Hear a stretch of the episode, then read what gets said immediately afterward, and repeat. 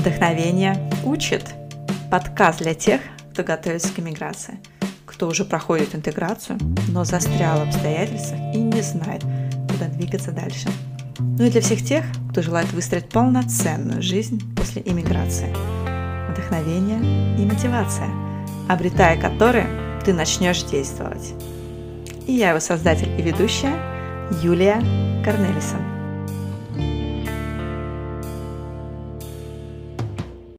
Для меня это особенный гость в моем подкасте, потому что она из моей прошлой жизни. Ну, если считать иммиграцию рубежом жизни до и после. Мы вместе работали в PricewaterhouseCoopers. Ну, правда, тогда мало общались. Тогда она была деловой, очень серьезной, порой даже строгой, работящей девушкой. Я знала, она далеко пойдет по карьерной лестнице. В ней было все для этого необходимо.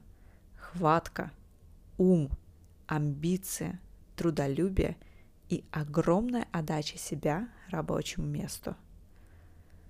Она написала мне на Facebook спустя пять лет после нашей последней встречи. Повод – ее приезд в Амстердам вместе с молодым человеком, который тоже, как и мой муж, голландец. Ну, отличный повод возобновить связь. Она вкратце мне написала, что больше не работает. А в Амстердам она приехала временно. Ее парню надо было уладить рабочие вопросы, и потом они снова вернутся в Азию, в Таиланд, где они и познакомились. Потом мы встретились. Ее история оставила на мне неизгладимый отпечаток. Я просто никогда не могла подумать про нее, что она сойдет с карьерной гонки. А во-вторых, я была поражена ее смелостью. Тогда еще мне мало что было известно про медитации, буддийские монастыри, випасаны, поэтому я слушала ее историю с открытым ртом. А теперь я записываю подкаст с героями, чьи истории иммиграции вдохновляют. И поэтому ее история здесь точно должна быть. Ксения Денисова. А сейчас я хочу сделать анонс предстоящей встречи. 23 ноября в городе Арнем я организую встречу, мастер-класс для девушек, эмигрировавших в Нидерланды. На этой встрече я помогу вам определить ваши собственные ценности, то есть то, что движет вами по жизни, и то направление, в котором вам нужно продолжать двигаться и в новой стране. Вы поставите конкретные цели и наметите план по их достижению поймете, какими обладаете преимуществами и чем можете быть полезны этой стране. Узнаете, как презентовать себя голландским работодателям. Напоминаю, 23 ноября в 12 часов город Арнем. Все подробности, а также покупку билета можно сделать, написав мне на почту hi собака learnbyinspiration.com или же написав мне в директ в Инстаграме – Инстаграме меня можно найти по нику Ланкома. Там также есть прямая ссылка на покупку билета. Я буду рада встрече и буду рада быть вам полезной. Ксюша, привет! Привет!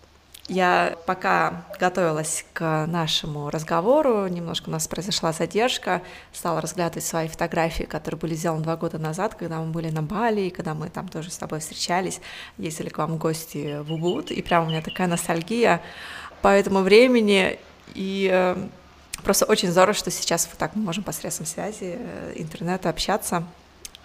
Угу. А мы с тобой после этого еще встречались в Голландии, так что у меня есть еще более даже свежие воспоминания. Это да, но Бали, конечно, по крайней мере, мне они приятнее. Вот. Спасибо большое, что ты согласилась. Я скажу нашим слушателям, что мы знакомы лично. Это не скажем гостям подкаста, у меня такой опыт. Даже удалось поработать вместе, хоть и в параллельных отделах. Многие знают мою историю, что я, когда я уезжала в Голландию, я уволилась с большой четверки и больше не возвращалась в эту среду, в корпоративную, по крайней мере, в таком формате, как это было в PricewaterhouseCoopers. Вот, а, и, собственно, оттуда мы с тобой и знакомы. Кажется, я... что это какая-то прошлая жизнь, просто абсолютно вообще, вот где-то в космосе это было и давно-давно. Я думаю, что когда мы сейчас с тобой пообщаемся и в конце разговора слушатели поймут, почему ты так говоришь, потому что и вправду, да, твоя жизнь, конечно, в корне поменялась, да, то есть, как я сейчас уже сделала такой небольшой спойлер, ты сейчас э, живешь на Бали, там же в Убуде э, или же... Да, да, да, да. в Убуде мы живем. Вот, и э, так как я знаю твою историю личной, когда я ее слышала тогда первый раз э, у себя в гостях, когда ты приезжала в Голландию, я еще тогда была как-то далека от э, вопросов осознанности, медитации. И когда я услышала твою историю, я прям была под таким впечатлением. И сейчас я стала записывать подкасты, и я поняла, что ты должна стать героем этого моего проекта. И спасибо большое, что согласилась. Я с большим удовольствием согласилась. Спасибо, меня... что ты меня пригласила. У меня есть уже небольшая традиция, я начинаю с блиц-опроса с каждым героем, и потом уже переходим к основной части разговора. Готова? Окей, okay. да. Способность, которой ты хотела бы обладать? Я бы хотела жить вечно. Кому ты завидуешь? Можно без имен, но просто скажи, что есть у этого человека.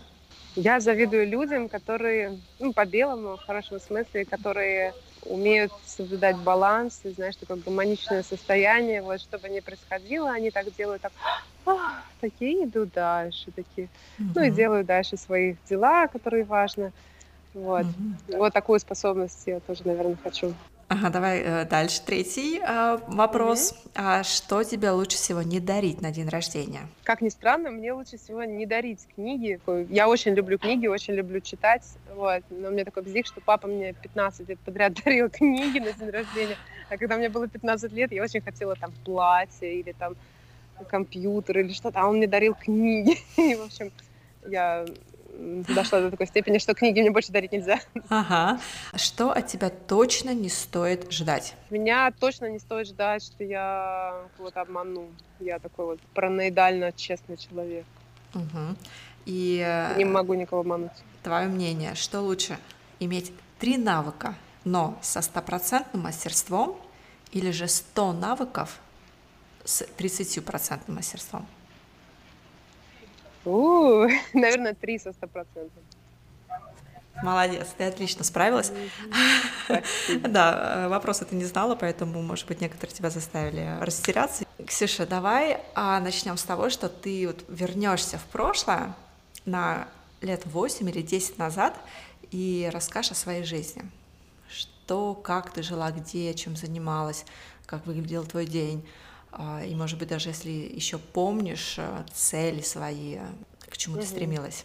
Десять лет назад я работала в прайсе, вот, и день мой выглядел так, что примерно как день сурка, каждый день, может быть, кроме воскресенья иногда, вот, когда просто удавалось поспать, вот, это была бесконечная работа с утра до поздней ночи. При этом мне это нравилось, как ни странно, да, то есть мне было интересно, у меня всегда были очень такие серьезные проекты, меня вовлекали в какие-то интересные активности и поощряли, и, в общем, ну, то есть моя жизнь и развитие в прайсе было такое очень бурное, но оно было и личной жизни тоже, да, то есть как бы все происходило в работе, на работе, и даже если были отношения, то ну, они были с такими же людьми, которые тоже там где-то живут на работе, вот, и мы как бы между, вместе э, и в перерывах видим друг друга, да, но как бы большая часть жизни проходила на работе. И самые близкие люди были коллеги, вот, потому что ты с ними практически живешь, ешь, спишь, там иногда мы оставались до 12, до 3 утра, потом такси везет тебя домой, и дальше ты приходишь, почему я говорю ты, я говорю я, вот, дальше я приходила поздно домой, просто падала, может быть, моя мама успевала меня э, ложкой уже закидать какую-то еду на ходу, я просто падала без сил спать. Вот, потом нужно было утром проснуться, собрать себя, одеть, вот так вот трун-трун-трун, разбудить перед зеркалом и повести обратно на работу, вот, где мозг еще не проснулся, а тело уже физически находится. Вот такая была жизнь. Это было до 11 2011 года. А вот, что, а что, тобой, что, что тобой вело или что тобой управляло? То есть почему у тебя была мотивация, да? То есть ты говоришь, тебе это нравилось. А какие у тебя были амбиции? Угу. Ну вот в том-то и дело, что у меня были амбиции, и они удовлетворялись. То есть то, что я очень много вкладывала, я очень много и получала, да, то есть я получала и очень интересные проекты, и работала с потрясающими людьми. Все э, компании, на которые мы работали, они как бы раскрывали перед нами там много информации, то есть я узнавала и росла очень быстро, узнавала очень много. Да, то, то есть, есть карьерный встречались... рост, да, то есть тобой двигал, да? И карьерный рост он тоже был, да, и он был как бы хороший такой и быстрее, чем, может быть, у кого бы то ни было, да, то есть я была такая в топ 5% среди всех по вот этому карьерному росту, но мне лично не то, что мне там звездочки на погоны вешали, было моей целью, моей целью, и как бы э, не то чтобы целью, да, а то, что меня питало, да, что мне давало такой кураж, эмоции, что я э, такая маленькая девочка, мне 25 лет, я иду там к генеральному директору какой-то очень крупной компании, там иногда одна даже иду и разговариваю с ним, провожу какое-то интервью, задаю вопросы, собираю информацию, иногда презентую что-то. Вот, и, конечно, это было фуф, ну, как бы нужна большая смелость, и у меня всегда была смелость, то есть я с самого начала, как только я попала в прайс, я не знала, как бы, как мне себя оценивать, я просто такая думала, ну, оставят меня, оставят, выгонят, так, ну, ладно, значит, я пойду в следующее место, вот, но потом мне сразу предложили более, ну, как бы, переход на следующую ступеньку после стажировки, и я так удивилась, думаю, наверное, я им очень нравлюсь. Для меня до последнего момента, вот, ну, после трех или сколько, шесть месяцев, я уже не могу вспомнить, была стажировка, вот. Для меня было непонятно вообще, как бы, мной довольны, недовольны, я им подхожу, не подхожу, то есть, как бы, поскольку такая среда довольно сложная, тебя все время, как бы, заставляют делать что-то больше, лучше, лучше, и вот из-за того, что я все время должна была что-то делать лучше, я, я не понимала, я уже достаточно хорошо делаю или нет. ну, как оказалось, как меня в итоге оценили, оказалось, я достаточно хорошо делала, просто всегда можно лучше, и в прайсе нет такого э, понятия, что уже достаточно хорошо, надо все время еще лучше. Это было иногда так мучительно, больно, морально. Ну, как бы, даже моменты были, когда я плакала, помню, в туалете, когда что-то мои коллеги хотели, чтобы я сделала, и мне казалось, что я уже все сделала, все, что могла. Они такие, нет, иди переделай. Вот, mm-hmm. такие были моменты. И, конечно, я научилась очень многому.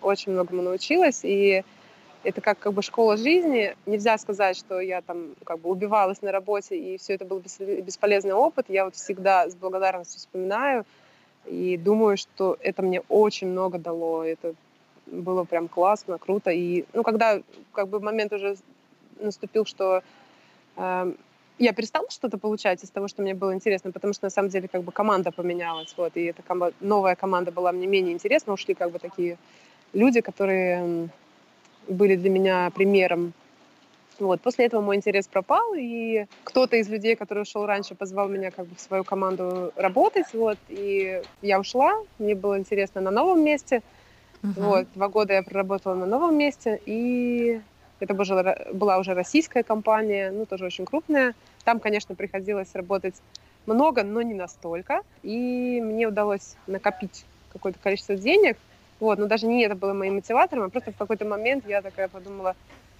все здорово, все интересно, вот, э, все друзья покупают там новые машины, квартиры, я вот смотрю и не хочу вот это, мне, ну, как бы, я могу купить новую машину, а зачем? Меня не сделает это счастливее. Вот. И на самом деле был такой переломный момент. Летом, перед тем, как я вот приняла это решение, э, мы сняли с друзьями дом в Подмосковье. И дом был такой, он наполовину был в лесу, на Рублевке. Там было потрясающей красоты место утром перед окном белочки прыгали, и я старалась как, как можно чаще отпроситься. Ну, у меня был очень хороший начальник, и мы могли договориться, что какую-то работу, которая требует просто того, чтобы вот я сидела в тишине, концентрировалась и что-то делала, я говорю, я буду это делать дома. Он говорит, ну окей. Вот. Главное, что это будет сделано вовремя, всегда это было сделано вовремя, поэтому нам вот удавалось так договариваться. Я очень много времени проводила в этом доме. Я просто могла выйти, пойти гулять, вот меня там потянуло посадить помидоры, огурцы. То есть э, ты в этом доме потом стала жить, да? То есть это не был ну, просто какой-то мы... викенд или там на выходные вы Не-не, мы его, сни... мы его снимали на несколько месяцев, на лето, ага. да? То есть мы его сняли на все лето, угу. вот. И, собственно, все лето я там и провела. Угу. И, ну, насколько это было возможно. И даже учитывая, что ты представляешь московские пробки, что я, ну, как бы начинала там 4, 3-4 дня там проводить, и иногда мне нужно было ехать оттуда на работу, то есть вот каждое утро 2 часа туда, вечер 2 часа обратно, и все равно я, я хотела туда поехать. И вот это место, э, для меня место силы это вот как бы природа, да, и то, что э, я э, наедине с природой, я как бы могла слышать себя, да, свой внутренний голос, и он мне что-то такое там шептал, бормотал, и вот оттуда я еще это не улавливала очень четко, я просто поняла свое ощущение, что мне нравится вот так. И mm-hmm. потом, когда я приезжала в офис, в офис у меня, ну, при том, что у меня были там хорошие коллеги, прекрасные люди, у нас такое было ну, как бы не очень напряженное тогда было время в плане работы, то есть какие-то тоже интересные задачи, финансовые шикарные условия. Все хорошо, о чем может любой человек мечтать, по большому счету. Там. И при этом у меня все время было в голове такое ощущение, даже не в голове, в теле. Ощущение было в теле. На самом деле нам наше тело часто как бы выдает эмоции. Я сейчас подписана на Наташу, которая с нами тоже работала, может быть, ты помнишь, о ком я говорю, Наташа Савкина? Нет. Ну, я тебе потом скину ее угу, профиль. Она, хорошо. в общем, сейчас стала э, гуру медитации, и ее mm. результаты, они просто поражают. Вот, и то, что она пишет, там, какими откровениями делится. И вот я недавно слушала ее вебинар, он был про то, что наши эм, эмоции, они в нашем физическом теле, да, то есть если ты чувствуешь в своем теле какой-то дискомфорт, это значит, что-то в жизни идет не так, и если вот научиться как бы определять, где что и как, то ты можешь понять э, себя, услышать, что, что происходит, да, то есть так же, как любая наша болезнь, это реакция на какой-то в общем, психосоматика, когда... Да, вот. Я очень в последнее время все это чувствую и вижу, и вот прошлые эти события я вот с этой стороны могу тоже сейчас рассмотреть, и это имеет под собой очень серьезное основание, да, то есть я вот приезжала в офис, и мне физически было такое, знаешь, легкое. Да, вот что ты чувствовала? Пиши вот. вот напряжение, именно... напряжение, напряжение. Мне здесь не нравится, я здесь не хочу. То есть головой логика, голова логика говорит, что все хорошо, что, ну, как бы казалось бы, что тебе еще нужно, то есть тут есть вот это, вот это, вот это, то есть скажи, что тебе нужно, оно есть. И потом случился такой, то есть вот это сейчас я говорю, это триггер, да, то есть это такая вот э, огонь, который горел под этой кастрюлей, а потом был, э, когда крышка отлетела вот э, с, с кастрюли, вот. Вот этим моментом было, когда мы разговаривали с моим начальником, вот, и обсуждали мое там уже какое-то время назад речь шла о повышении в карьере, и это было такое просто очень тоже сладкое, желанное, лакомое повышение с логической точки зрения. И когда вот мы с ним об этом говорим, отлетает крышка, и я вдруг такая говорю, нет, нет. Он такой на меня смотрит и говорит, что значит нет, Сюша, почему нет? Ты просто останешься на старой там должности за старой зарплатой, какой, какой в этом смысл, как бы, почему нет? Э, ну, то есть я не человек, который там боится ответственности или что-то. Я говорю, нет, Вова, я хочу уволиться. И, и мы друг на друга смотрим, и наше удивление, оно было равным. Потому что настолько он этого не ожидал, настолько же и я этого не ожидала, потому что это просто вырвалось из меня. Это была не я, это просто был какой-то то есть это не было такое, что ты, может, уже носила эти мысли, но ты пыталась их отогнать? Ну, наверное, типа, что... очень глубоко в подсознании, потому что никакой э, осознанной мысли на тему того, что я хочу уйти, у меня не было. И куда я хочу уйти, и зачем я хочу уйти. Ну, было какое-то такое, что-то надо менять, что-то надо менять, не, не знаю, что, как бы надо подумать. Вот. А тут просто Наверное, потому что я внутри поняла, что если вот сейчас я этот шаг вверх совершаю, во-первых, я беру на себя ответственность, я такой очень ответственный человек, я не могу никого подвести потом, да, то есть человек мне дает э, карт-бланш, и я должна как бы потом ответить а, на да, это, оправдать. да, то есть свои, оправдать высокое оказанное доверие, потому что иначе я просто не умею. И я поняла, что а смысл того, что я иду вверх и дальше, и ничего не меняется в моей жизни, это как бы шаг вверх, но ну, не туда, куда мне нужно. И уже после того, как я села осмыслять все, что, все, что я сказала, потом, конечно, были попытки договориться, оставить меня, давай ты пойдешь в сабатикал. Сабатикал — это такая вещь, когда человека отпускают с работы там на 3-6 месяцев, потому что ему нужно переосмыслить свою жизнь. Я говорю, нет, нет, я так не могу. Вы будете мне звонить, писать. Нет, я ухожу. Вот. Но было смешно, потому что на самом деле я спустя три года поработала с этими же людьми, но уже совершенно в другом месте, э, но в этой же команде, классной моей любимой. Вот. И это было прикольно, интересно, как бы, вот. Такая тоже была ситуация в жизни. То есть я не то чтобы себе сказала, никогда в жизни я больше не приду в корпоративный мир или что-то такое. Даже сейчас я не знаю, что произойдет, то есть это все неизвестно. Ну, uh-huh. мало ли, по каким-то обстоятельствам, это может быть потребно. Я спокойно к этому отношусь. Вот. Но просто тогда мне нужно было, чтобы мне нужно было открытое такое белый лист бумаги, сесть и начать на нем рисовать вот эту свою новую реальность. Какую, почему, зачем, я не знала. Просто вот я ну, поняла, что мне нужен белый лист. Вот. Собственно, я его получила, и эм, через 4 месяца после вот этого вот эпического разговора то есть ты еще отраб... Э, пробыла я... 4 месяца? Да, потому что я очень ответственный человек, и должна угу. была всегда делать. С какими найти мыслями? Сама себе за... Найти сама себе замену. Ага.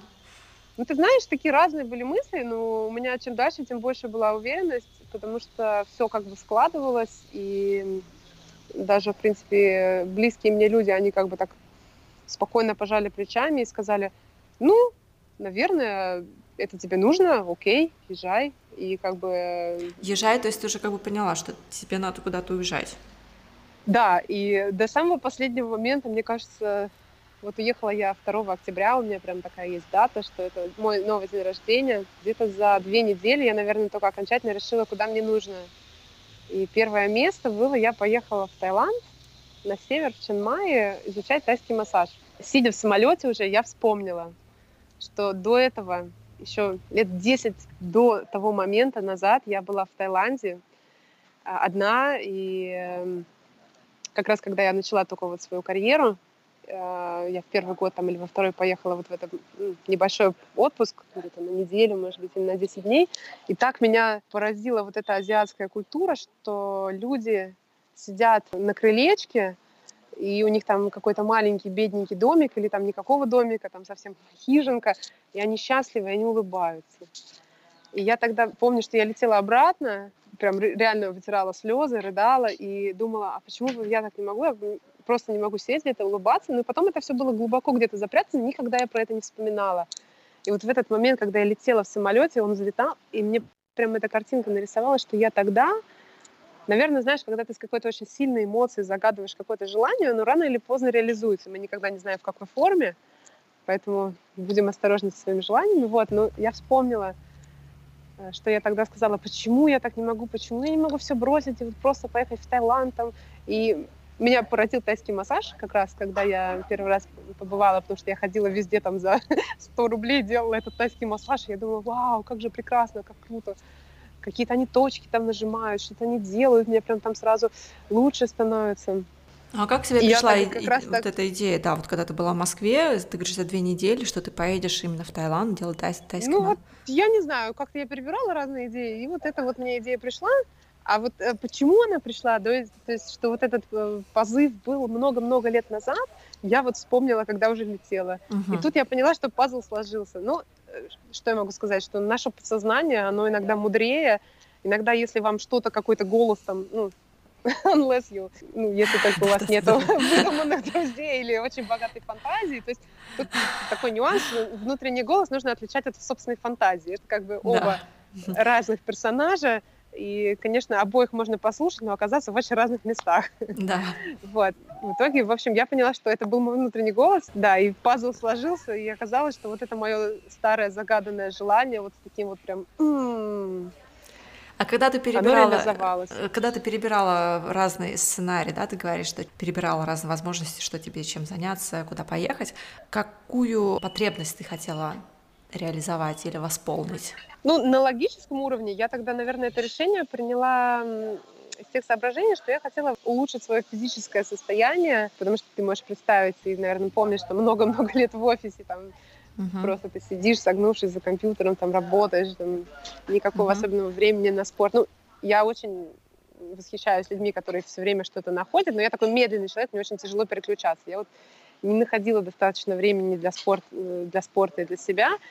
И я хотела улучшить свое физическое состояние, очиститься. У меня тогда еще не было информации про вот всякие эти медитации, випассаны, такие практики, я скорее думала там про йогу, потому что йога до, этой, до этого в моей жизни была, и про массаж, изучать анатомию, изучать строение человека, потому что ну, как-то надо было себя собрать обратно в физическом плане. Да, и поэтому массаж и вот обучение, в принципе, угу. хорошо тому соответствовало, но уже вот это воспоминание о том, что найти свое счастье, да, то есть вот этот э, образ счастья, когда человеку на самом деле ничего не нужно, у него какая-то внутренняя гармония, независимо от его материального благополучия, пришла к себе уже им в самолете, когда ты взлетала в Таиланд, и ты как бы вот, как ты сказала, пазл сложился, да, то есть у тебя и физически, да. и, ну, и духовно.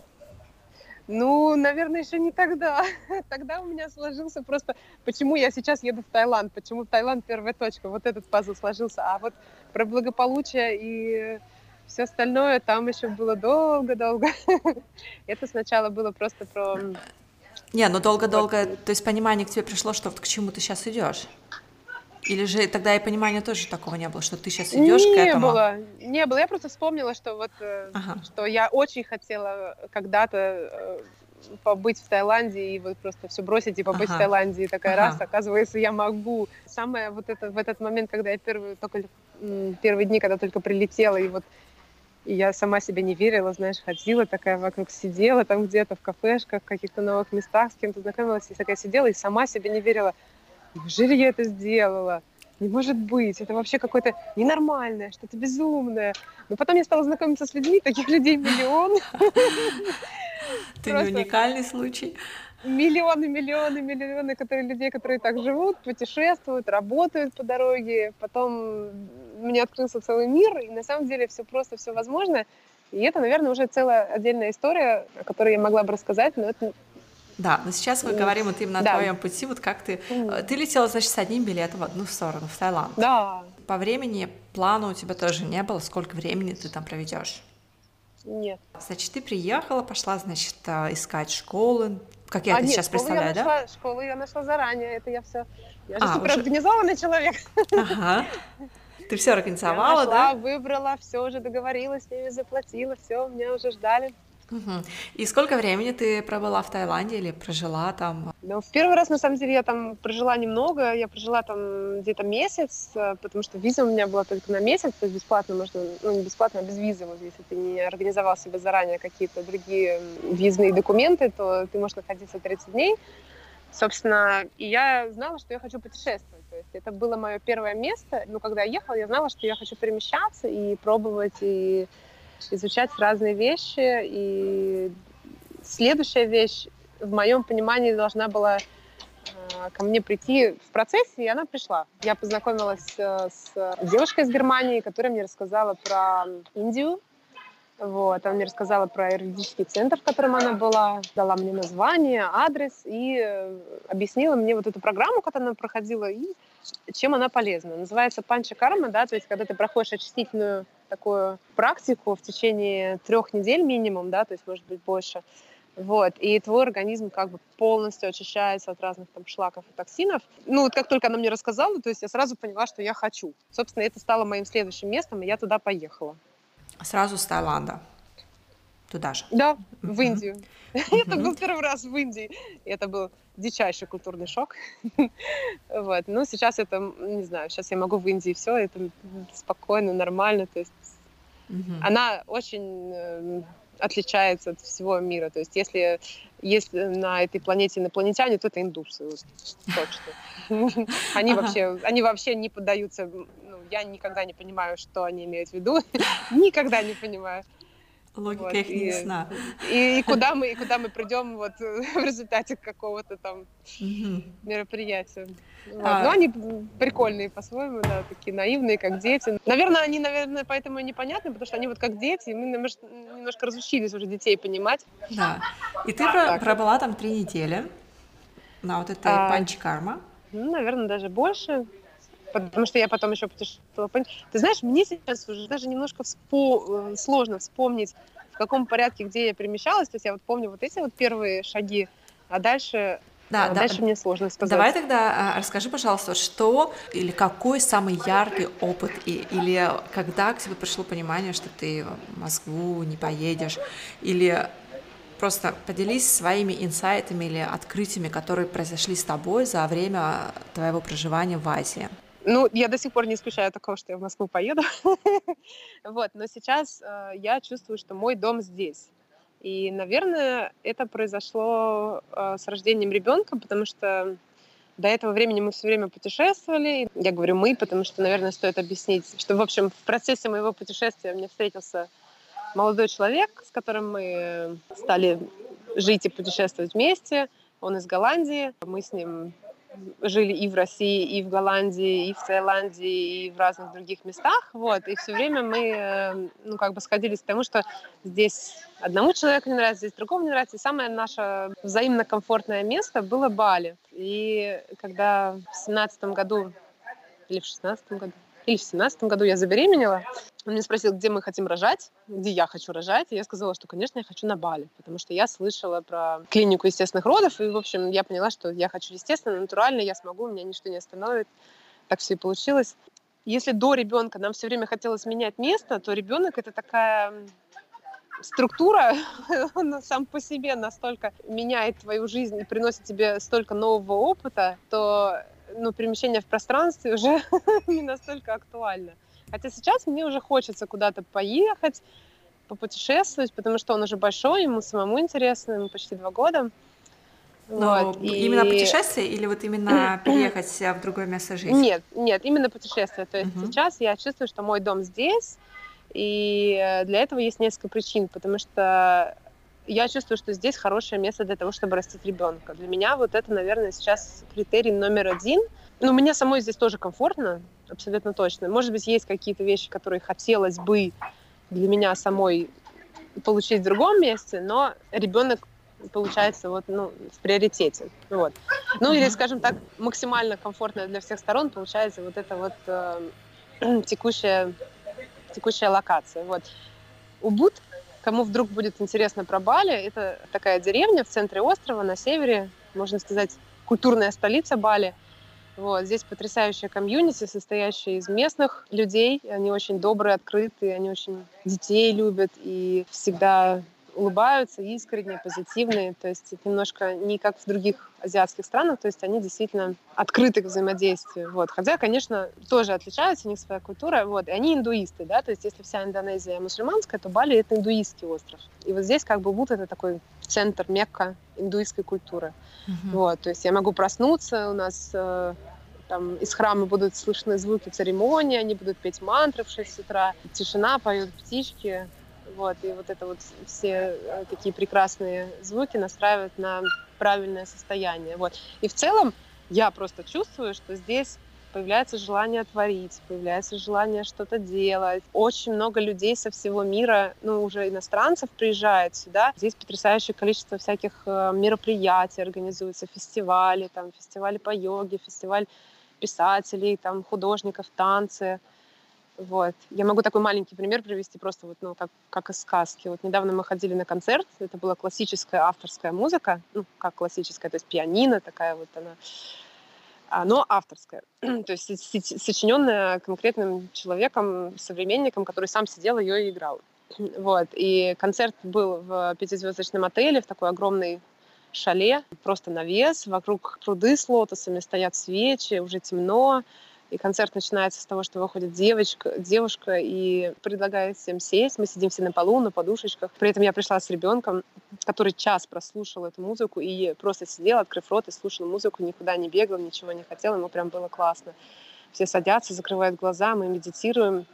Ну, или в таком настраиваемся, да, то есть воспринимать э, то, для чего мы пришли. И действительно все люди, то есть они присутствуют в настоящем моменте, mm-hmm. и они пришли для того, чтобы соприкоснуться с вот этой музыкой. Мы закрываем глаза, и начинает играть эта музыка, и это очень, очень крутое ощущение. В принципе, в моем понимании, это то, как должно быть в жизни, да, то есть если ты что-то делаешь, делай это вот полностью, будь в этом. Вот, и тогда ты получаешь от этого максимальное удовольствие. Потому что современный мир, конечно, ну, я каждый раз, когда приезжаю в Москву, это гонка, ну, потому что еще это, ну, как бы теперь не мое место, это я всегда в гостях, и мой быт там не обустроен. Для меня это просто вот крысиные бега, гонка на выживание. я должна добежать от супермаркета до, до супермаркета, при этом мой ребенок там по дороге что-то захочет или куда-то это. В общем, прийти домой, приготовить все сама. Ну, я искренне восхищаюсь мамами, которые живут в городах, э, если папа все время целый день на работе, и у них нет там помощников, бабушек, вот я считаю, что это люди-герои, просто им нужно памятник ставить. Я Не знаю, как так можно. У меня не получается. вот. Мы живем э, в своем доме, у нас есть няня каждый день, 6 дней в неделю, 7 часов. При этом у няни тоже для по местным меркам очень хорошая работа. Я как бы ее особо ничего не прошу делать, она просто занимается с ребенком, ребенок два часа спит, она там отдыхает спокойно. Если она хочет с ним быть дома, она, хочет, она находится с ним дома, если она хочет с ним гулять, она гуляет. То есть все делают э, вещи в удовольствие, да, то есть мне важно тоже, чтобы няня была довольная, счастливая, она играет с моим малышом, и все в балансе. А вот ты сказала, что настраивает а, вот молит, мантры а, с храма настраивают на правильное угу. состояние. Вот что для тебя вот это правильное состояние? Вот сейчас могу прям опять сказать про ощущения, прям физические ощущения, ну, наверное, и моральные, да, ментальные, как это правильно выразить. То есть я просыпаюсь утром, я хочу что-то делать, да, у меня уже там миллион мыслей, у меня какие-то планы, я хочу это, хочу то, у меня есть вдохновение для этого, ко мне приходят идеи. А, вот я сказала уже, что я сейчас создаю детскую одежду. Когда я была в Москве, мне показалось, что просто не знаю, либо поле Wi-Fi там как бы влияет на частоты колебания в мозгу. Ну, это же все физические процессы, да, то есть это не какая-то эзотерика абстрактная, uh-huh. да, я как бы по образованию инженер, то есть uh-huh.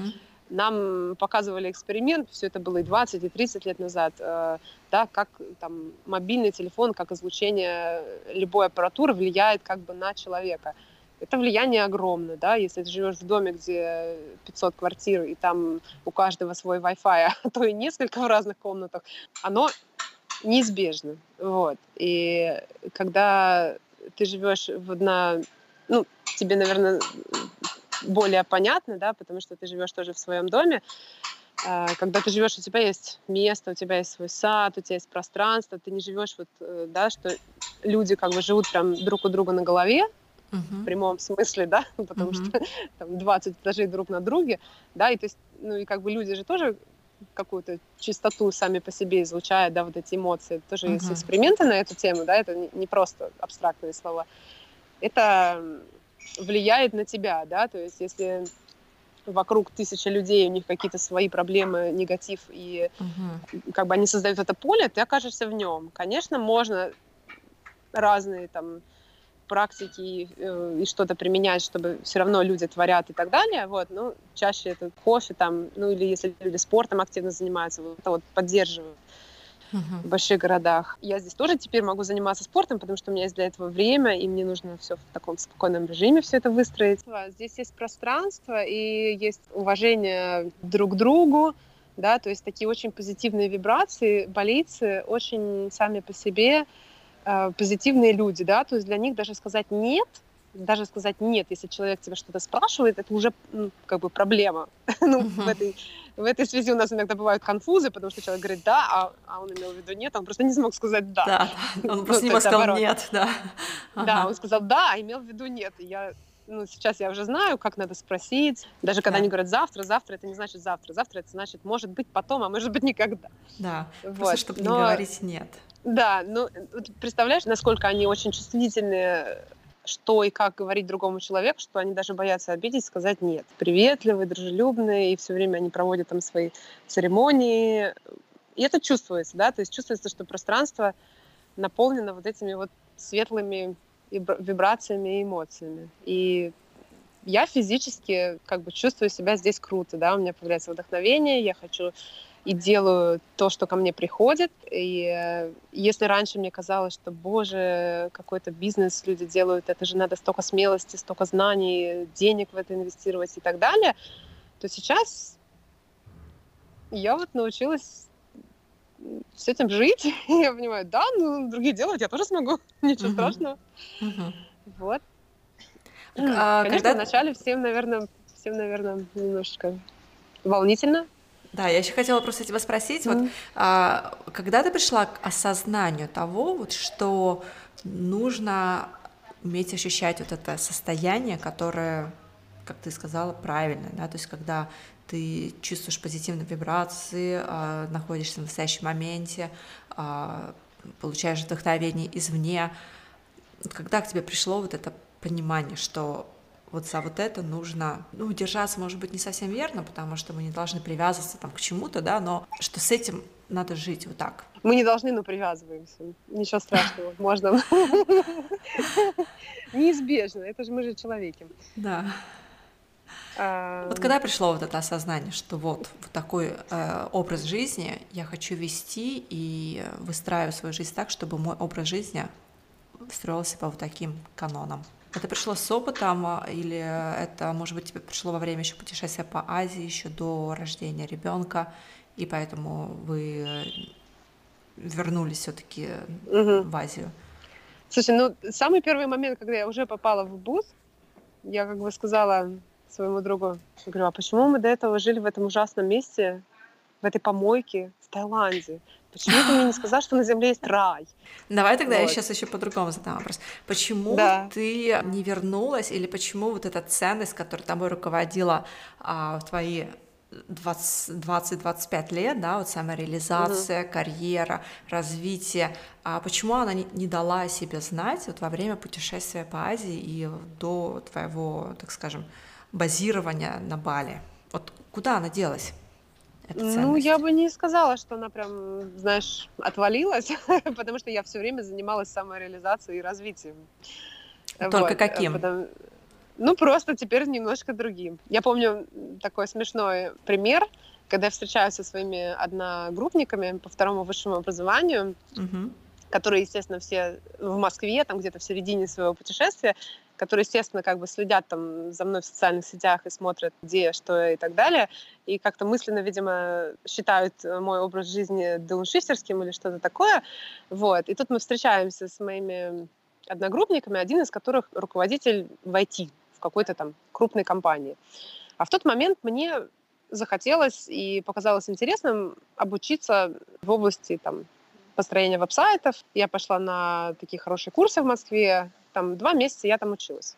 Вот, то есть, ну, не сказать, что я прям научилась делать веб-сайты, но я много важной, полезной информации аккумулировала, которая мне в дальнейшем тоже пригождается. Вот.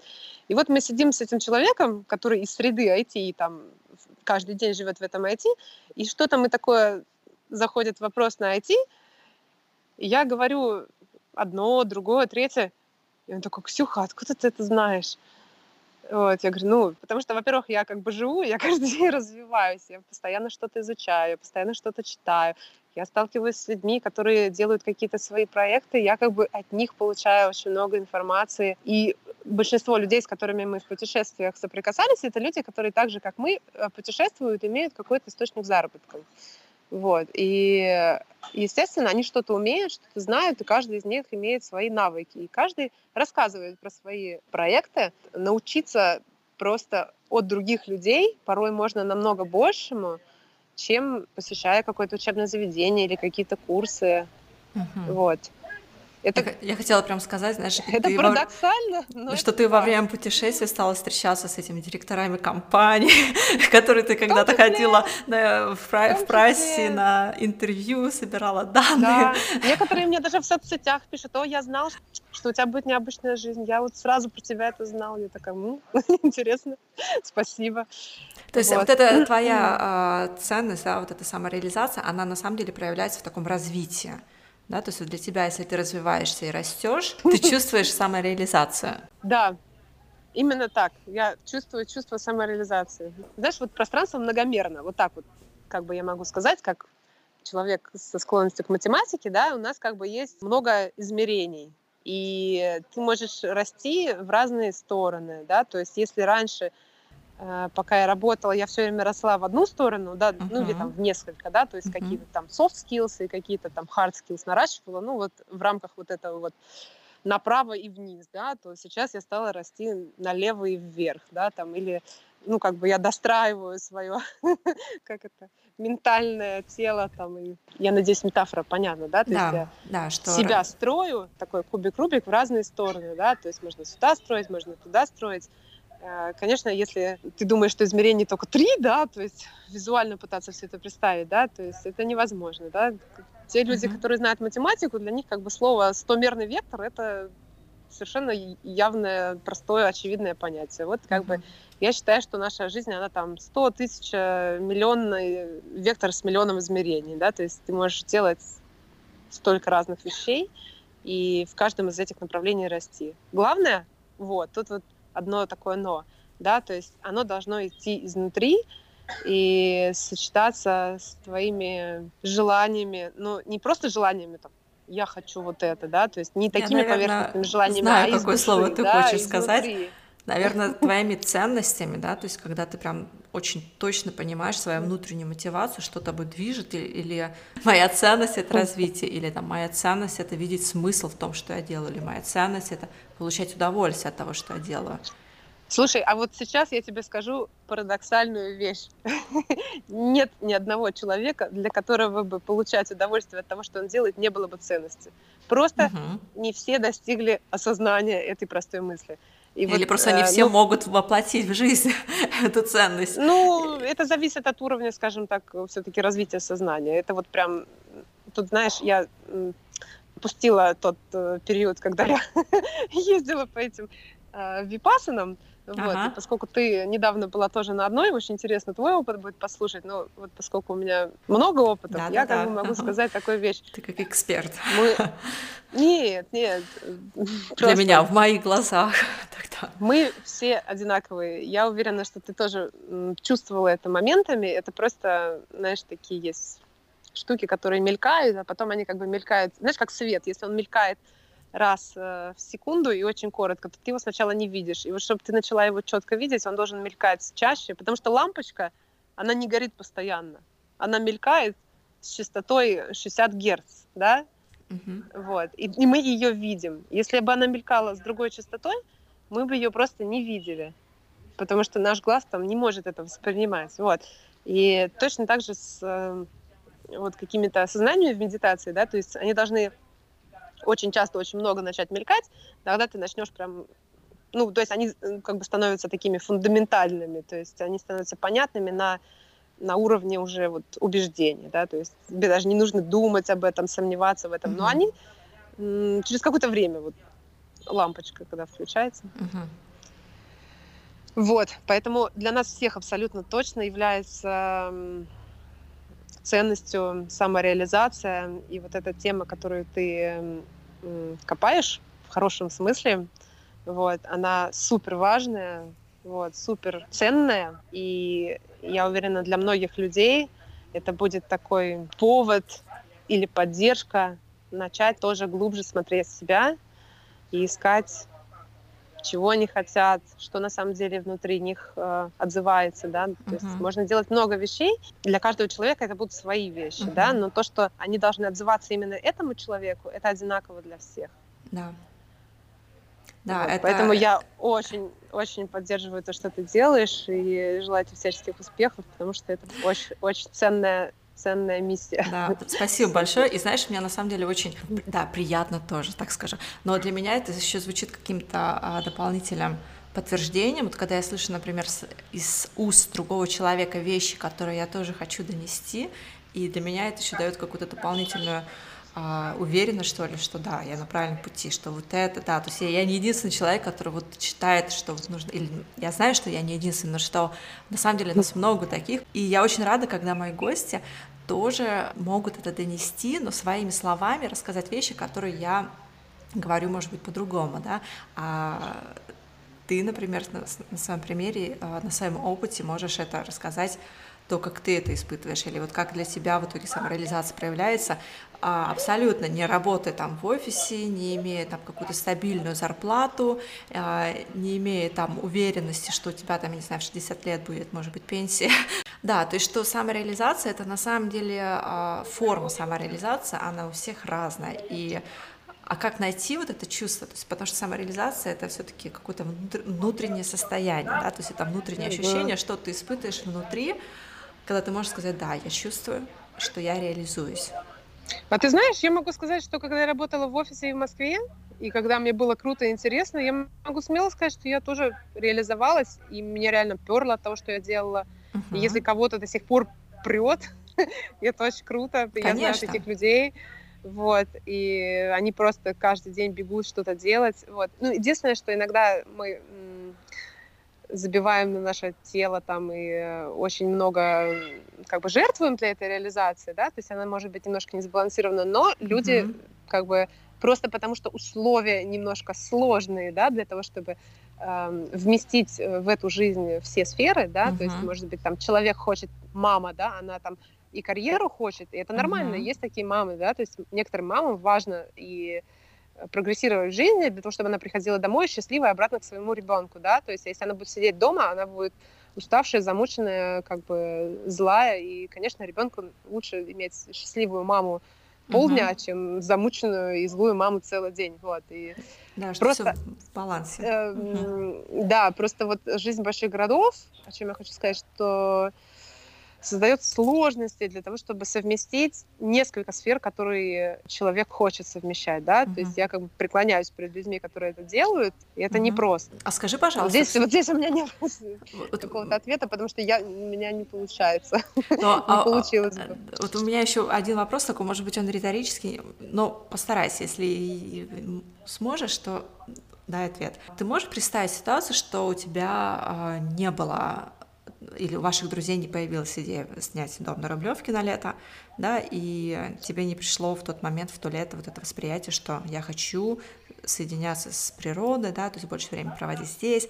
Мог бы быть тогда такой сценарий, что ты бы сейчас до сих пор работала в офисе или строила карьеру, ездила на машине на работу и так далее, да, то есть полностью была окружена всеми материальными благами, да, потому что карьера у тебя пошла в гору а, и так далее, да, но как бы ты жила бы в мегаполисе и была бы такой вот офисной леди. Да, могло так случиться тоже. Вот. Правда, э, дом Дом за городом искала я, всех замучила, ага. Э, всех заставила, всех собрала, собрала со всех денег, сказала, все, ребята, я нашла. Это очень важный момент в вопросе. Мы, мы это, это, это тоже была я. Вот, ага. поэтому... А так, конечно, в этой жизни возможностей 100 тысяч миллионов. И, ну, я, как, как я уже сказала, что был период в жизни, когда я вернулась и 8 месяцев прожила в России, угу. в Туле. Вот. Ну, Тула мне понравилась, потому что она маленькая, такая уютная, по ней легко перемещаться, ну, относительно. Мне тоже было прикольно, то есть я вернулась в корпоративную среду, но я знала, что это как бы временная э, временная работа, временный проект, на который как бы я согласилась. Мне нравилось, я приходила. Вот. Но мне нравилось, потому что там была моя любимая команда, очень хорошие люди, с которыми мы до сих пор там Угу. Всегда общаемся и поддерживаем друг друга, поздравляем со всякими там праздниками, днем рождениями, шутим и обмениваемся какими-то там информацией, воспоминаниями. У нас прям даже есть WhatsApp-чат на всех. вот. Угу. То есть это не то, что там тот мир как-то для меня закрылся. Так может случиться, что я когда-то вернусь опять uh на какое-то время. Вот. uh Ну, какой... наверное, я есть... для себя постоянную работу в Москве не рассматриваю, но вот иногда так случается, что нужно восполнить финансовые пробелы и Москва. Ой, ну это очень, конечно, Ага. Цинично я скажу, ну как есть. Да. Москва для этого, она как бы мне очень хорошо подходит. вот. Она отвечает э, задачам моим, моей самореализации. А, потому что для моей самореализации требуются также финансовые ресурсы. Иногда их не хватает, иногда угу. требуется их пополнить. И вот э, как бы большие города отвечают на этот вопрос. А какие потребности вот. сейчас э, реализует э, твое собственное дело по пошиву, разработке удобной детской одежды? Я имею серьезные амбиции. Вот. Я как бы начинала просто это делать и ни о чем не думала. Вот. Но потом я стала разговаривать с, с разными людьми, там, брать бизнес-консультации, э, то есть, ну, то есть не просто по фану я сижу там, что-то шью и придумываю, да, то есть это не то, чтобы я, я там шью какой-то образец, да, но у меня есть партнеры, э, есть люди, которые что-то делают, есть э, люди, которые меня консультируют по разным вопросам, вот, и как бы я надеюсь, что это команда будет расти, и появятся уже какие-то постоянные люди, с которыми мы будем вместе это делать. Потому что вот, ну, вот этого мне не хватает. У меня всегда была классная команда. Это было очень важно. И после разговоров э, с, э, и консультаций меня буквально заставили, что ты должна сесть, написать стратегию, план, бренд, определить вот свои как бы отличительные там differentiated factors там и так далее. В общем, вот эти все вот вещи, которые я в свое время прекрасно знала, но вот на себя как-то не готова была применять, то есть мой такой бизнес начинался интуитивно. Я в итоге села и все написала я поняла, что мои амбиции, они на самом деле есть, вот, и никуда не делись, просто как бы я так сама от себя их немножко прятала, вот, и они хорошие, они разумные, все это реально и достижимо, вот, при том, что оно как бы достаточно такое большое, вот, и для этого надо много работать, и я готова, мне интересно, вот. Угу. И я есть... считаю, что то, что я делаю, такого не делает никто, поэтому это будет круто и востребовано. Угу. Это уже востребовано, потому что все началось с того, что я сделала несколько вещей своему ребенку, и просто он ходит по улицам, и ко мне подбегают люди и спрашивают, а где ты такое купила? Да, потому что здесь много экспатов, вот, и как бы это такая среда открытая, что просто незнакомые люди могут друг к другу подойти, там, начать mm-hmm. разговаривать. Ну, и родители детей, они всегда разговаривают друг с другом. То есть ты первый раз видишь человека, у него есть ребенок, у тебя есть ребенок, вы уже друзья. Все. Ну, если ты знаешь, о чем я, ну, как бы это примерно, примерно так. Может быть, в каких-то других обществах меньше, но даже в Москве я там видела других мам, и там сразу садились в песочнице, дети играют, мы залипли, уже разговариваем. Uh-huh. Вот, и подходили ко мне всегда люди до сих пор, которые говорят, я тоже хочу такую штуку, где ты ее купила? Я говорю, это я делаю. Они такие говорят, ну я тоже хочу такую штуку, типа где, когда, как, как ты мне ее сделаешь? Я говорю, ну окей. Что, что очень приятно, что люди все, которые э, покупают, или друзья, которым я подарила э, наши вещи, они без, даже без моих просьб, вот это удивительно, всегда пишут мне отзывы, в социальных сетях, там, в Фейсбуке, uh-huh. в Инстаграме. Это было такое, знаешь, для меня открытие, потому что одна из эм, девушек, которая здесь как бы довольно так серьезно в плане э, фэшена работает, и она как бы консультирует, и у нее своих несколько брендов, она мне сказала, что когда ты начинаешь, не очень сильно рассчитывай на своих друзей, потому что даже если ты им что-то там дашь или подаришь, ну, они там тебе даже, не знаю, говорит, год будут писать отзывы, и никто все равно не напишет. Вот, поэтому ты должна как бы искать свою целевую аудиторию, все время ее там где-то собирать и, угу. ну, в общем, какую-то стратегию для этого вырабатывать, потому что ты не можешь там рассчитывать даже на свое ближайшее окружение. Но вот в моем случае получилось совершенно не так. Ну, я не знаю, что, ну, людям настолько нравится, что они всегда сами пишут. Э, ну, мне кажется, у тебя может быть как раз-таки целевая аудитория такая, которая любит натурально. То есть это по, по, люди по себе да, сами очень благодарные. Наверное. И какие у тебя амбиции? То есть выйти на какую изве... какая-то известность или что для тебя э, в, именно в этом формате является амбицией? Известность — это результат. Знаешь, как если ты сажаешь дерево, то, ну, как бы оно должно дать фрукты, да, то есть, ну, фрукты uh-huh. это результат все-таки, да. Uh-huh. Ну, некоторые люди сажают дерево ради фруктов, то есть я это делаю просто потому, что я не могу это не делать. Uh-huh. Я это делаю, потому что просто, знаешь, я ложусь спать, и мне ночью снится. То есть у меня была, например, одна мысль, что я хочу сделать такую, такой детский комбинезон летний, у которого не будет ни одной застежки, ничего, просто вот ребенок вот так вот через ноги его одевает и снимает. Вот, и я сделала такую модель, она мне приснилась ночью, понимаешь, я, я, ну, я не могу этого не делать, если оно ко мне угу. само стучится просто. Конечно. Выпусти меня в жизнь. Я сделала такую модель, у него нет ни одной застежки, ни одной пуговицы, ничего. При этом это стопроцентный хлопок, то есть он немножко тянется, но не супер сильно, не так, какие просто эластичные вот такие делают боди, которые растягиваются в любые стороны, но с синтетикой. Этот стопроцентный хлопковый, но у него есть маленький секретик. И я вот это сделала. Вот. И я, я настолько просто, знаешь, я утром вскочила, все бросила, отправила няню с ребенком гулять, села за швейную машинку, и вот я это вот реализовывала. После этого, конечно, мы там переделываем еще 10 сэмплов, но вот сейчас оно есть, а, и скоро тоже будет опубликовано, еще не опубликовано. Mm-hmm. И я просто я просто прусь. А вот этот вот костюм такой, который покрашенный такой в разноцветные пятна, как бы, ну, у любых родителей, вот маленьких детей, постоянная проблема, что дети пачкаются. И мне хотелось что-то, что будет очень красиво, и при этом никогда не будет грязное. Угу. И вот этот вот костюм в разводы, он всегда чистый. Угу. Не, бывает, не бывает грязных детей. То ну, я придумала удобная, не бывает практичная, грязных... чистая. Ну, так просто. Не, не бывает грязных детей, бывают неправильные паттерны. Все, ага. паттерн это при, ну, принят рисунок. Ну, здорово, очень интересно. Мне просто еще, так ты говоришь, сама ты инженер, но откуда вот эти а, позывы так как раз я, реали, я реализую свои инженерные навыки. Это же конструирование, понимаешь? Я же конструирую одежду. Вот. Ну, потом еще в принципе, шить это... А, то есть там... Ну да, ну у меня ага. мама всю жизнь шила, да, то есть мы как бы владели машинкой в совершенстве, А-а-а. с этим не было никогда проблем. А, ну и у нас всегда в России были уроки труда у девочек, это всегда было шитье. Да. Вот. Ну, может быть, кто-то кто-то не очень любил, но я делала себе вещи тоже какие-то носила. Ага. Вот. У меня просто вот всплывают, знаешь, такие давно, давно забытые штуки. Я еще помню в 10 лет, может быть, это скоро тоже реализуется. Я очень любила, когда я на дачу приезжала, у нас все время была недостроенная дача, знаешь, такое состояние, постоянная стройка. Мы что-то здесь здесь мы строим террасу, здесь мы что-то сносим, строим какую-то другую комнату. В общем, вот это было всегда. И я, в общем, ложилась и рисовала себе в тетрадочке домики, как должна быть внутри там обстановка, где должны быть какие комнаты, вот. И сейчас у меня это возвращается, потому что моя мечта такая, это заработать и построить дом на Бали, вот. Угу. я думаю, она исполнится. Ксюш, спасибо тебе большое за, за разговор. Наше время подходит к концу. В заключение я задаю еще несколько, точнее не несколько, пять вопросов для вдохновения. Ответишь? Отвечу. Назови любимое место на Бали. Убуд, дома. А самая главная привычка, которая помогла тебе выстроить жизнь на новом месте?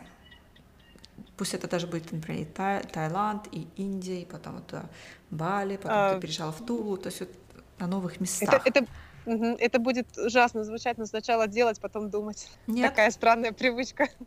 Не, не ужасно. Я, я понимаю, о чем ты говоришь. Потому что тоже стало сейчас иногда этому прислушиваться. Ну, я говорю, это когда ты отличаешь все-таки внутренний голос от своей фантазии. Да. А так прям, да. если кажется, что это он, то фу, да, с да, ним да. вместе. Да. А, самая, самая твоя хорошая инвестиция? Денег или времени? Я думаю, что самая моя важная инвестиция времени – это время, проведенное с моим ребенком. Угу. И назови, пожалуйста, вещь, может быть, а, книгу, фильм, может быть, личность. Что тебя вдохновило или вдохновляет? Книгу. Могу назвать книгу, поскольку я сейчас много в теме мамы все-таки. Вот, я очень обожаю э, нескольких авторов, которые, я считаю, рассказывают о том, как из человека сделать человека. Вот, uh-huh. и это очень важно, потому что человек зарождается еще там, в самом начале, да, то есть нам кажется, что он просто там BME там и кашу по полу размазал, а у него там процесс становления личности и все такое. Вот. Это, например, Петрановская, Макаренко. Сейчас еще одну книжку читаю, забыла автора, называется «Записки ленивой мамы». Это если про детей, но не только, потому что, например, когда я читала Петрановскую, мне многое стало понятно про меня и почему я такая, и откуда растут ноги из моего детства. Поэтому если вот иногда хочется разобраться с такими вопросами, и ты так думаешь, вот, вот почему я такой, почему я это делаю, ответа есть там, угу. там закопаны. Интересно. Надо копать. Я, я сразу сейчас проверю и поставлю себе в виш-лист, когда поеду в следующий угу. раз в Россию. Ага. Тебе можно подарить книгу? Мне можно. Тебе можно? Хорошо. И последний вопрос. Это самый любимый город или место на Земле? Я бы сказала, что это места, и для меня это места э, где-то очень глубоко в природе, да, то есть это горы, реки, какие-то огромные природные, масштабные такие. Когда ты стоишь, и ты такой маленький, а вот этот мир такой огромный. И вот это, uh-huh. ну, таких мест очень много, и м, хотелось бы побольше их посещать, потому что пока вот последние два года с ребенком Угу. Мало удавалось э, в природу путешествовать, но поскольку он теперь ходит и уже, может быть, может принимать какие-то перемещения постоянные, я буду угу. чаще пробовать. Угу. Мое самое такое сумасшедшее путешествие было по Камчатке. Вот, это было просто, просто волшебно. И для меня Камчатка — это еще место, где я выросла. Я 7 лет прожила на Камчатке в детстве. То есть родилась uh в Москве и сразу уехала на Камчатку. uh Вот. И для меня это было То есть прям... до 7 лет ты как... жила там, да? Да, угу. и хотя я я помнила только, знаешь, как я сижу там в лесу, вокруг моих родителей ягоды собирают. То есть какие-то такие вспышки в моем сознании, uh-huh. медведи там вокруг. И вот я полетела и все это увидела. И это было, и это было как вот ощущение, как дома. Очень uh-huh. мощное путешествие. И самое дорогое из моих путешествий. Потому что там настолько все дико, что добраться в любое место это такие огромные там джипы, уазы, вертолеты. Вот, вот это все. Потому что мне хотелось все увидеть и везде побывать. И я по максимуму перемещалась. Ты организованно вот. ехала или там на месте уже сидела? У меня были какие-то контакты, были какие-то знакомые, Ну, то есть не, не туром, не группой? Частично. Там нет, у меня, нет, я с группой, конечно. Ты а, не можешь там один поехать в дикую природу, это, это будет стоить еще в 10 раз дороже. Да. Ага. Вот. У нас была маленькая группа, и была моя подруга с ребенком, ну как с ребенком, с 16-летним ребенком. Ага. У нас был ну, достаточно комфортный такой тур, то есть там был повар, нам готовили, вот, и мы могли там максимум перемещаться и изучать, потому что там, конечно, есть что изучать, то есть на вулканы подниматься, всякие гейзеры смотреть, угу. природа, медведи, ягоды. А жили в гостиницах или в палатках? Там практически нет гостиниц, да, то есть когда мы находились в природе, мы жили в палатках, и э, там на в заповеднике мы жили в таких полупалатке, полудомике чуть-чуть. Вот. Uh-huh. В городе мы, конечно, когда останавливались, в городе мы палатку не разбивали, uh-huh. мы там останавливались в гостинице. Uh-huh. Ну, в городе, поскольку ты там идешь в одно место, да, возвращаешься, потом идешь в другое место. Вот. Ну, мы очень много времени провели в природе, в палатках, и это, это волшебно, это просто нечто. Uh-huh. Это космос, там тоже космос. Uh-huh. Потому что на Камчатке 300 вулканов. Это вот этот вот полуостров, и там 300 вулканов. Угу. Маленьких, больших, разных. Вот. Ты когда ехала, ты как бы узнавала там вообще прогнозы э, сейсмические? Или так как бы будет извержение? Камчатка же страдает периодически землетрясениями. Да, ну там все предусмотрено для этого. Мы же там жили, и у нас часто мы сидели дома и ездила мебель, и как бы дома построены военными, очень серьезные технологии, что дома выдерживают до 10 баллов. Ну, то mm-hmm. есть ты, э, тебя не засыпет в этом mm-hmm. доме, то есть там он может развалиться, но каркас останется, и mm-hmm. перекрытия все должны остаться. То есть mm-hmm. по... Там даже построили хри- христианский храм, очень огромный, очень большой, uh-huh. и по оценкам и по тому, как конструкция сделана, они говорят, он должен выдержать 10 баллов. Okay. Ну, 10 баллов это, это, это прям да. это уже космически сильное извержение, то есть это огромные силы. Uh-huh. То есть у нас на Бали здесь бывает 5-6, и это уже. Uh-huh. Вот, так конкретно. Mm-hmm. страшно. Ну, как страшно. У тебя так живот просто так mm-hmm. к спине прижимается, и ты так немножко так дышать перестаешь, ага. вот, ну, и ждешь, пока он закончится. Ну, как бы человек просто на физическом уровне боится землетрясения, то есть да. я не знаю, что надо сделать, чтобы не испугаться. Ну, угу. Все боятся. Понятно. Интересно очень. Я жила на Чукотке, у меня родители, угу. ну, у меня папа военный, и э, нас... Да, вот мы тоже поэтому там жили. Да, могли отправить в Петропавловск на Камчатке, но у меня мама все время всячески папа отговаривала, чтобы туда не ехать, потому что там типа землетрясение. Но был еще вариант поехать э, в Владикавказ, где еще хуже, там как раз война с Чечней. Поэтому мы остались на Чукотке и сидели там в тишине и спокойствии. Нет, на Камчатке было совершенно спокойно с землетрясениями, то есть они были, люди даже не очень волновались там, потому что вот это была советская такая позитивный настрой, что а. все очень там сильно оценивали как бы российскую армию и технологии, ага. которые тогда закладывались, там и так, ага. как дома строили. Ну и как бы там строили те же военные, как бы строили для себя, и там поэтому вот было доверие вот к этому. Угу. Понятно. Ну, сейчас я так понимаю, что тоже, потому что сколько там было землетрясений, я ни разу не видела, чтобы что-то упало. Вот, ну, вообще ни разу. Угу. А землетрясения там были сильные тоже. Ну, мне сейчас тоже тянет поехать на Камчатку. Вот, но mm. я тоже смотрела цены и как-то думаю, может быть, поехать в Исландию, потому что в Исландии э, мне очень тоже импонирует, и мне кажется, у них пейзажи похожие э, с Камчаткой, судя по фотографиям. Много говорят, да, что... это, это моя следующая мечта тоже в списке. Да, но говорят, что Исландия дешевле выйдет, чем Камчатка. Вот. Ну, но... если из Голландии, то да. Да. Ладно, Ксюш, я не буду тебя больше задерживать. Ты, наверное, сейчас не дома, да? То есть, я так понимаю, тебе нужно возвращаться к ребенку. Да, я лежу в гамаке, в коворкинге. А. Надо мной, надо мной пальма. Мне вообще-то нормально, да, мне хорошо. Друзья, если вам понравился подкаст, и из этого эфира вы узнали для себя что-то новое, получили порцию мотивации и вдохновения, то я буду вам очень благодарна, если вы напишите положительный отзыв в iTunes. Как это сделать, читайте на моем сайте learnbyinspiration.com. Ваши отзывы вдохновляют меня на новую запись, ведь вдохновение учит.